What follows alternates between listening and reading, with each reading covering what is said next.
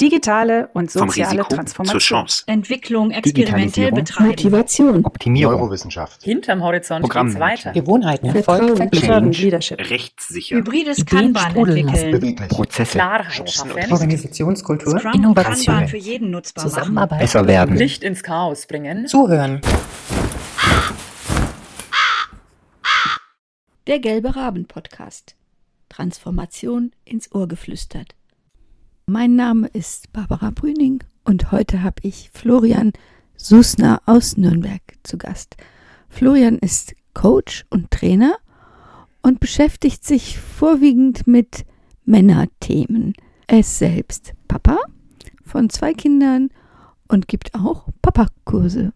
Ja, ich bin gespannt darauf. Ich möchte mit Florian heute über Männlichkeit und Führung sprechen, was die besonderen Herausforderungen für Männer im Zusammenhang mit New Work sind, wenn es darum geht, auch mal Führung abzugeben, ähm, zuzuhören, andere um Rat zu fragen, zuzugeben, dass man vielleicht nicht gerade weiter weiß, was ja traditionell nicht Themen sind, die man mit Männlichkeit verbindet.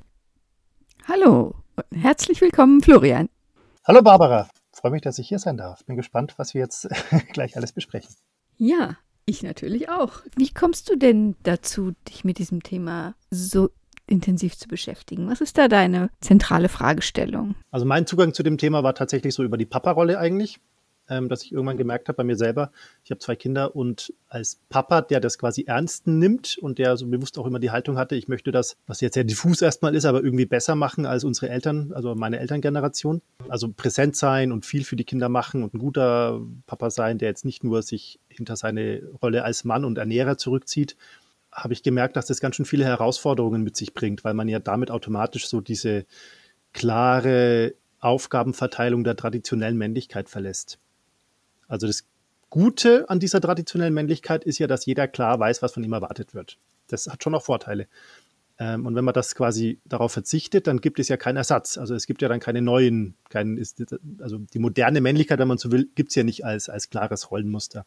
Und das führt dann, finde ich, total zu einer auch Überforderung oder Unklarheit. Was mache ich eigentlich? Wie viel und wer macht was? Also auch in der Partnerschaft, wer ist für wie viel da und so. Und es gibt ja so im Zuge jetzt des Feminismus und also der, der Gleichstellungsdebatte und sowas, gibt es ja sehr, sehr viel, was für Frauen passiert, was sehr gut ist. Und auch viele Ressourcen, die es für Frauen gibt. Also viele, alles Mögliche, weißt ja, Bücher, Podcasts, Veranstaltungen, Blogs, ähm, Gruppen rauf und runter. Und für Männer gibt es das schon ein bisschen, aber viel weniger. Und wenn es das gibt, dann ist es ja oft auch so, entweder so ein Zurück zur traditionellen Männlichkeit. Also wir machen Sachen, die halt harte Männer so machen. Oder so ein komplettes Verleugnen der Männlichkeit. Also wir sind jetzt nur noch soft oder so. Und das finde ich beides falsch. Und ich finde, ähm, es braucht quasi viel mehr so diese Beschäftigung damit, was auf individueller Ebene Männlichkeit eigentlich bedeutet oder bedeuten kann.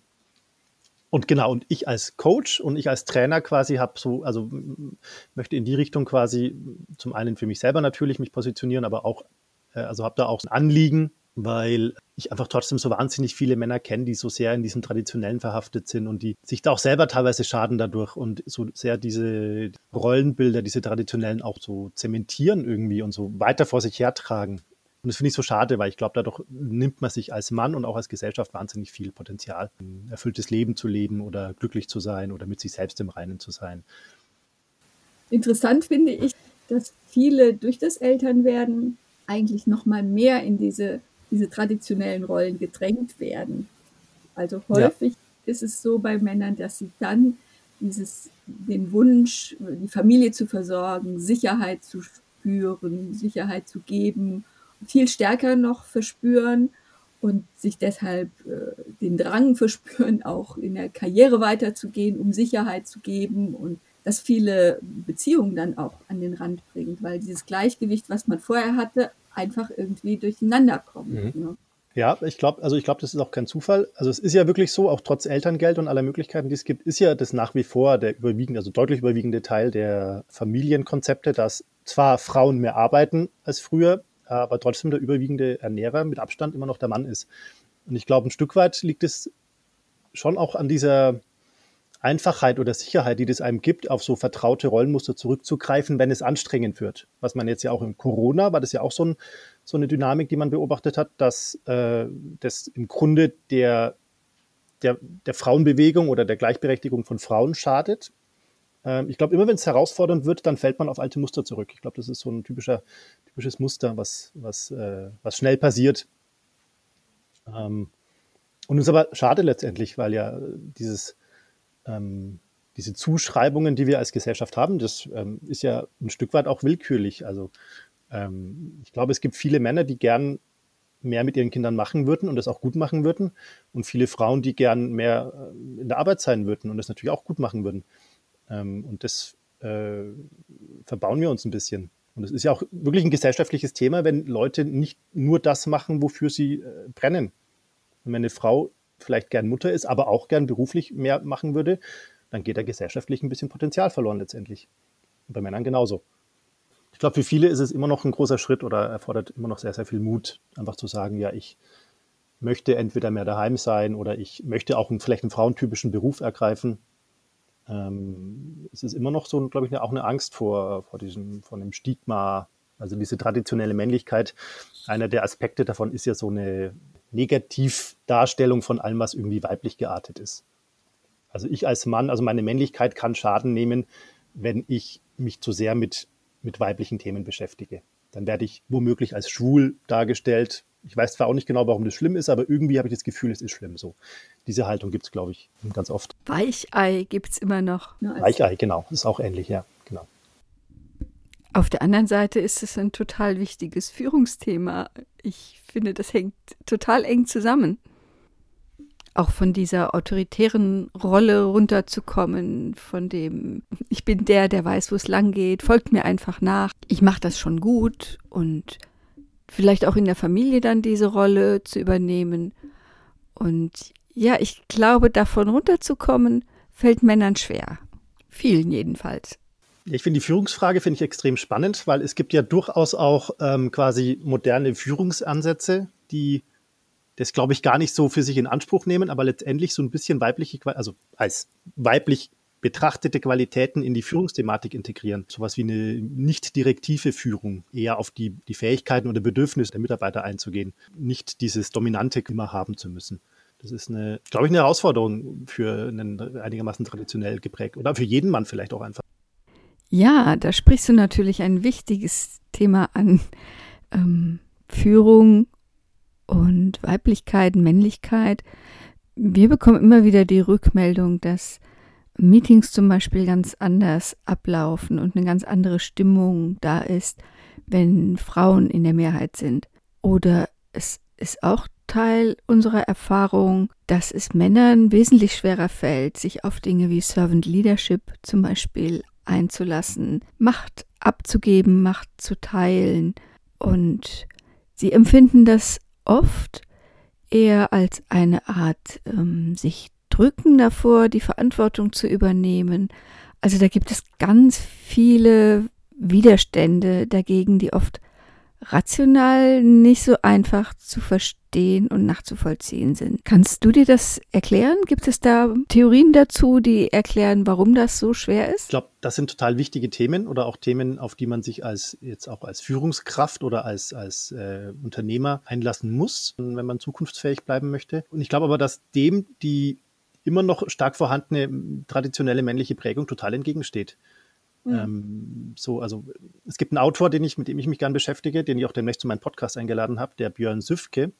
Mhm. Auch ein ah, Männertherapeut ja. aus Bielefeld, glaube ich. Und was der sagt, ist, dass wir Männer, also dass ein Großteil der Männer ähm, in der Kindheit überwiegend durch Frauen geprägt wurde, weil natürlich die Frauen entweder nur da waren oder auch wenn, wenn der Papa noch da war, der Papa meistens arbeiten war und die Mama viel mehr daheim war. Und dadurch ganz, ganz viele Männer bei der, bei der Ausprägung der männlichen Identität nicht ausreichend männliche Rollenvorbilder hatten und irgendwann aber natürlich sehr schnell begriffen haben, sie sind ein Mann und keine Frau oder sie werden ein Mann und keine Frau und sich quasi bei der Suche nach der männlichen Identität im Grunde nur an der Mutter orientieren konnten und dann irgendwann angefangen haben, die eigene Männlichkeit nicht als so ist man als Mann zu definieren, sondern als nicht weiblich zu definieren. Also, aha, so ist meine Mama und wenn ich ein Mann bin, ich bin ja anders, dann muss ich quasi die Sachen, die typisch Frau sind, äh, ausklammern. So diese typisch weiblichen Emotionen, die, also in Anführungszeichen typisch weibliche Emotionen. Es gibt typisch männlich, menschliche Emotionen, aber keine typisch weiblichen Emotionen in dem Sinn. Aber trotzdem Emotionen, die Frauen natürlich zugeschrieben werden, mehr als Männern und andersrum auch. Und als Kind zieht man ja seine Schlüsse. Man irgendwie, man versucht ja sich einzuordnen. Man versucht ja auch so im,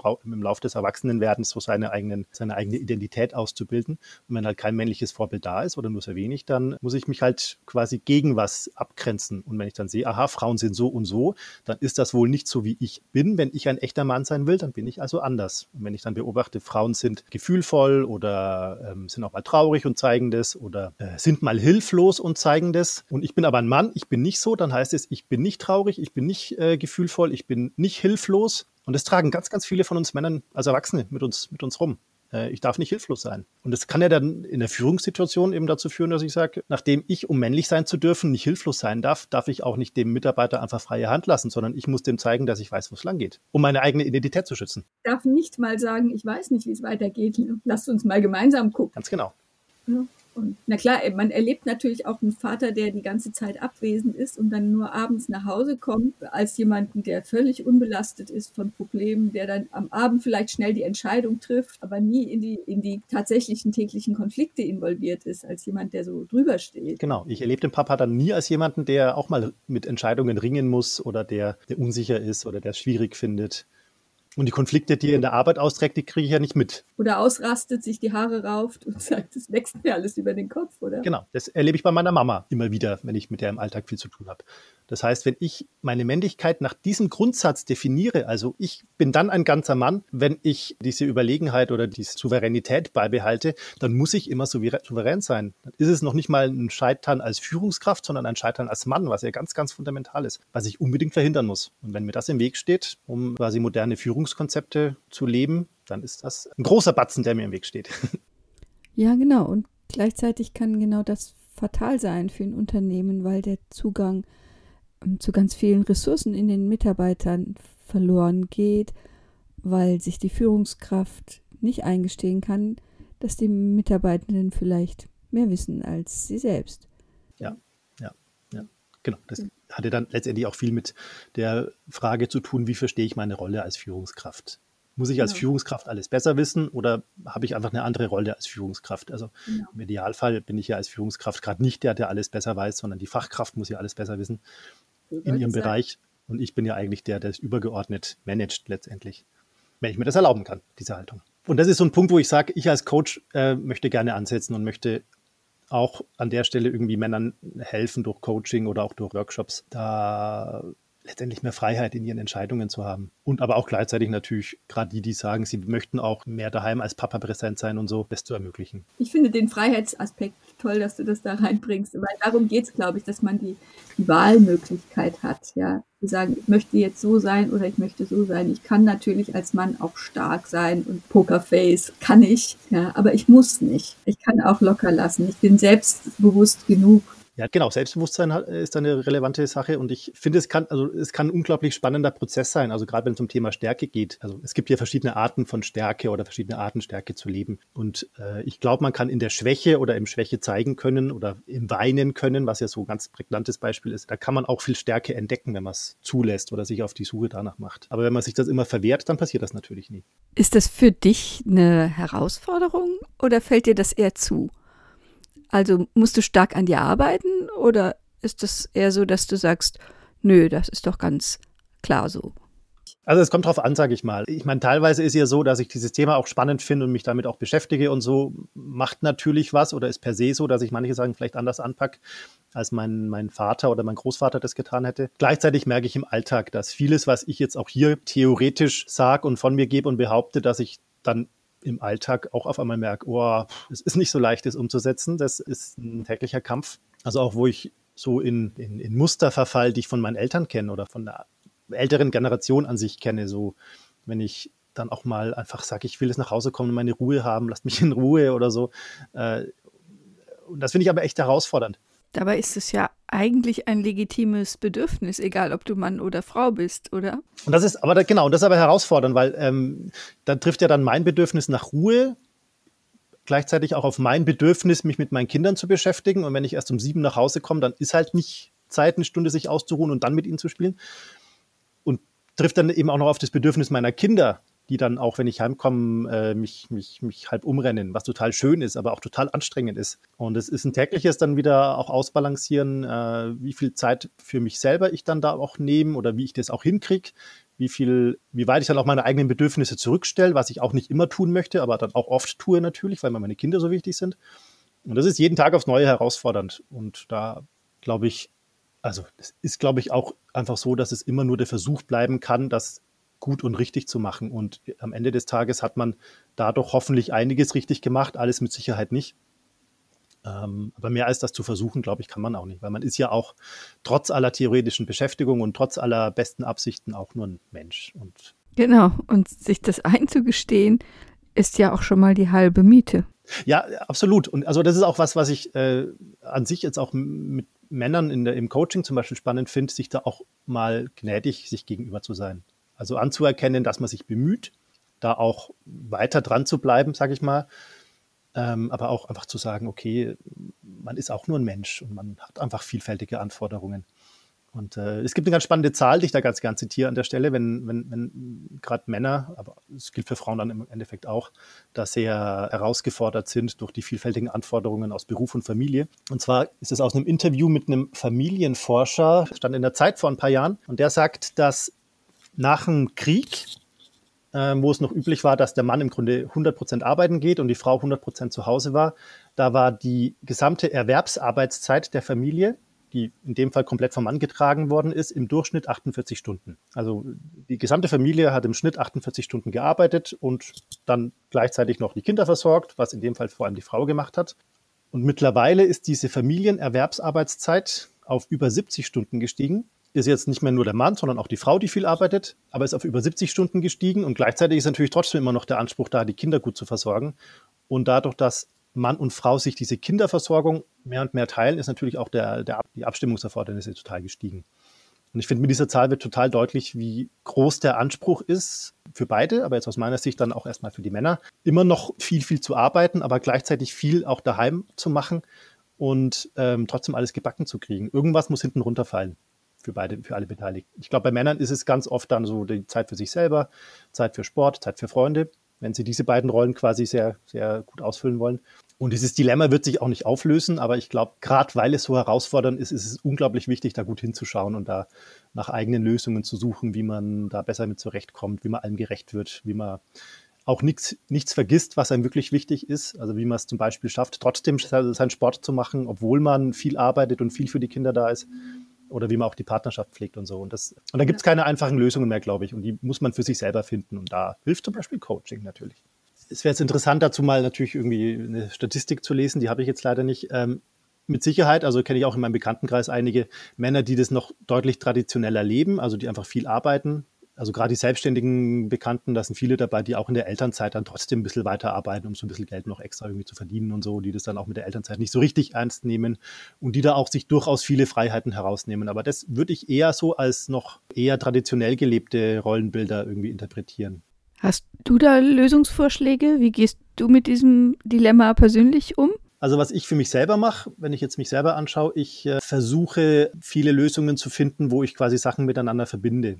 Also wenn ich zum Beispiel jetzt beim Beispiel Sport, wenn ich äh, sage, ich will, also ich will und muss auch viel arbeiten, äh, ich will mit viel Zeit mit meinen Kindern und mit meiner Familie verbringen, ich habe das Gefühl, ich mache zu wenig Sport, dann sind zum Beispiel Lösungen beim Beispiel Sport, das finde ich relativ einfach, weil es einigermaßen abgegrenzt ist, äh, dass ich fast überall mit dem Fahrrad hinfahre, also auch zur Arbeit mit dem Fahrrad fahre, ist immerhin Bewegung, wenn auch kein richtiger Sport, und dass ich nach Wegen suche, mit meiner Familie Sport zu machen dass ich äh, mit meiner Tochter Skateboard fahren gehe, auch, auch wenn ich es nicht kann.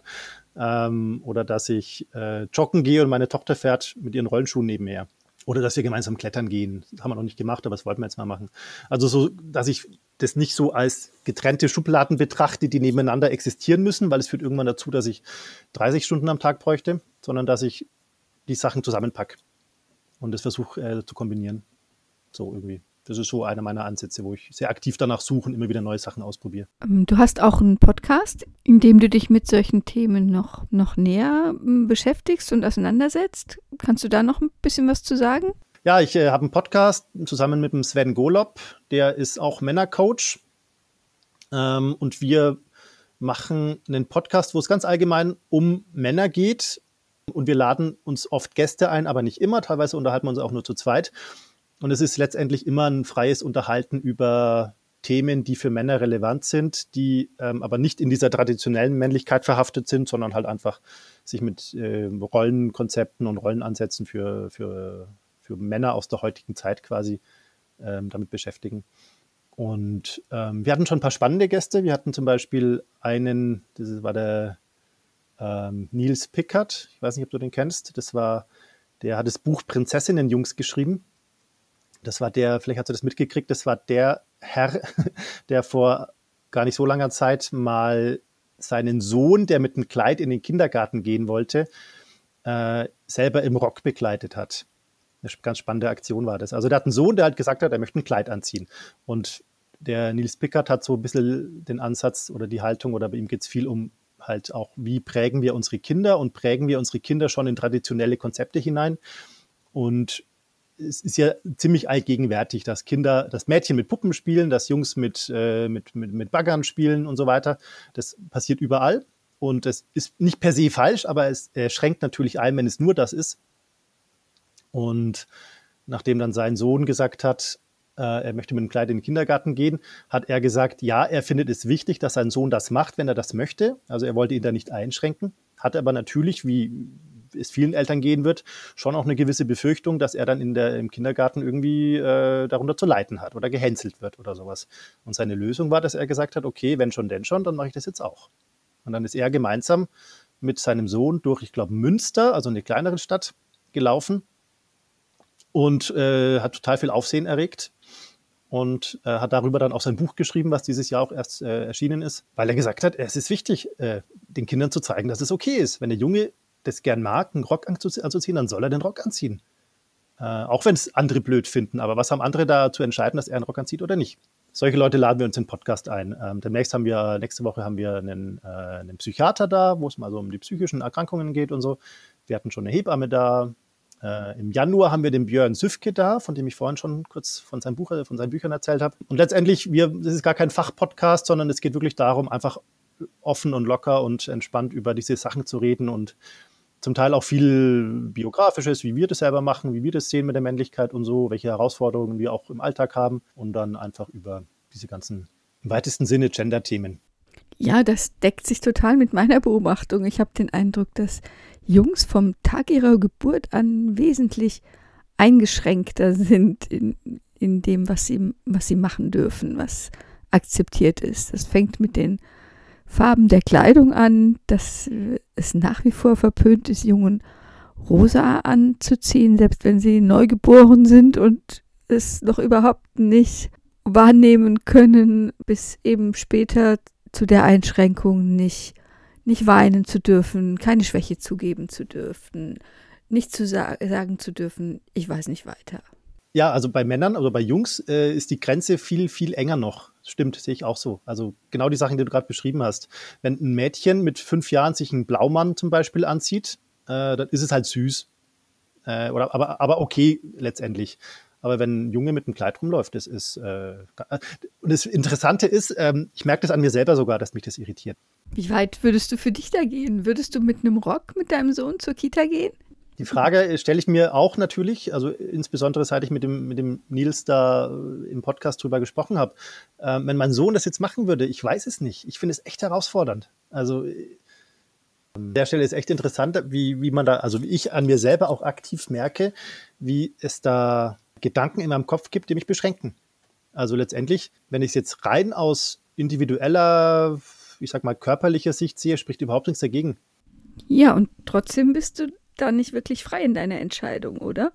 Ja, ja ich finde, äh, also Freiheit ist da wirklich, es ist gut, dass du nochmal drauf zurückkommst. Ähm, was man ja, das wird ja auch was sagen, aus dem Bereich der Achtsamkeit äh, ein bisschen kennt, ist so dieser Umstand quasi, dass Freiheit im Endeffekt schon dann entsteht, wenn ich es schaffe, bei, also bei Sachen, die ich immer so und so mache, kann ich ja im Bereich der Achtsamkeit bewusst auch mir klar machen, dass ich äh, zwischen dem Wahrnehmen, wie etwas ist und dem Beurteilen, dass da dazwischen eine Lücke sein kann, wo ich quasi bewusst einhaken kann und sagen kann, Moment mal, ist es wirklich so schlimm?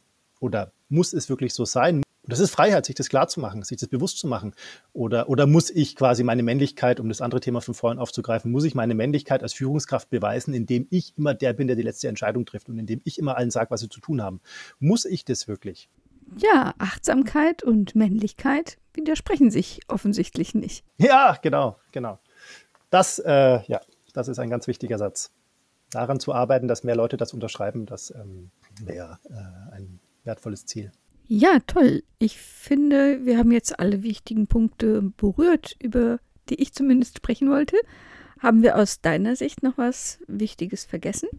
Äh, eine Sache habe ich vergessen vorhin zu erwähnen, und zwar den Namen meines Podcasts. Den äh, will ich natürlich nicht unerwähnt lassen. Der nennt sich Hausmannskost.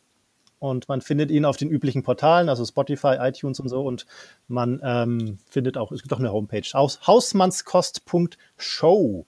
Wir haben nur irgendwann dieses Bild, quasi sich seine eigenen, sein eigenes Rollenkonzept selber zu köcheln, äh, fanden wir ganz passend. Ähm, wir kochen beide gern tatsächlich, aber also das äh, ist nur eine Bildhaftigkeit, die wir nutzen. Das ist ein schönes Bild, das gefällt mir gut, Florian. Mir fällt dazu ein, ähm, wenn die Männer die Freiheit haben, auch mal zu kochen, dann haben die Frauen ja auch mehr Freiheit, mal zu tun, was sie ansonsten gern tun möchten. Das läuft dann darauf hinaus zu sagen, es kann keine Freiheit für die Frauen geben, ohne dass es auch mehr Freiheit für die Männer gibt. Ja. Ja. absolut. Also wenn ich will, dass Frauen gleichberechtigt sind, dann muss ich auch bei den Männern ansetzen, weil wenn ein Mann quasi, wenn manche Männer weichen müssen in den Führungspositionen zum Beispiel für Frauen, was ja richtig ist, ähm, dann müssen die Männer ja trotzdem irgendwas machen. Genau. Ähm, und wenn sie dann sich dafür in der Familie mehr engagieren, dann ist es ein Gewinn. Und es ist eben auch ein Gewinn für beide, wenn Männer alles fühlen können. Ja, ja, ja total. Äh, das ist ja ein unglaublicher Gewinn an, an Lebensqualität für, für die Partnerin, aber auch für den Mann selber. Und das so zu sehen, ist, glaube ich, der erste Schritt. Ja, und deswegen ist es so wichtig, was ich vorhin auch gesagt habe, ist immer zu betonen, dass wenn, man, wenn ich mich um Männer kümmere, oder du ja dann auch, es heißt nicht, dass wir den Frauen oder den Feministen oder sowas nehmen wollen, sondern im Grunde gehen wir in die gleiche Richtung. Wir wollen das Gleiche, nur halt auch für die Männer äh, mitdenken. Ja, super. Dann würde ich sagen, machen wir es rund an dieser Stelle. Schön. Ja, war super. Äh, freue mich, wenn wir uns mal in echt treffen irgendwann. Irgendwann wird es vielleicht mal wieder möglich sein. Ja. Ja, vielen Dank für das anregende, spannende Gespräch, Florian. Und hoffentlich bis bald. Ich danke. Wir könnten natürlich jetzt noch mal genauso lange sprechen, ist ja meistens so. Aber war schön hier zu sein. Und dann, ja, bis bald.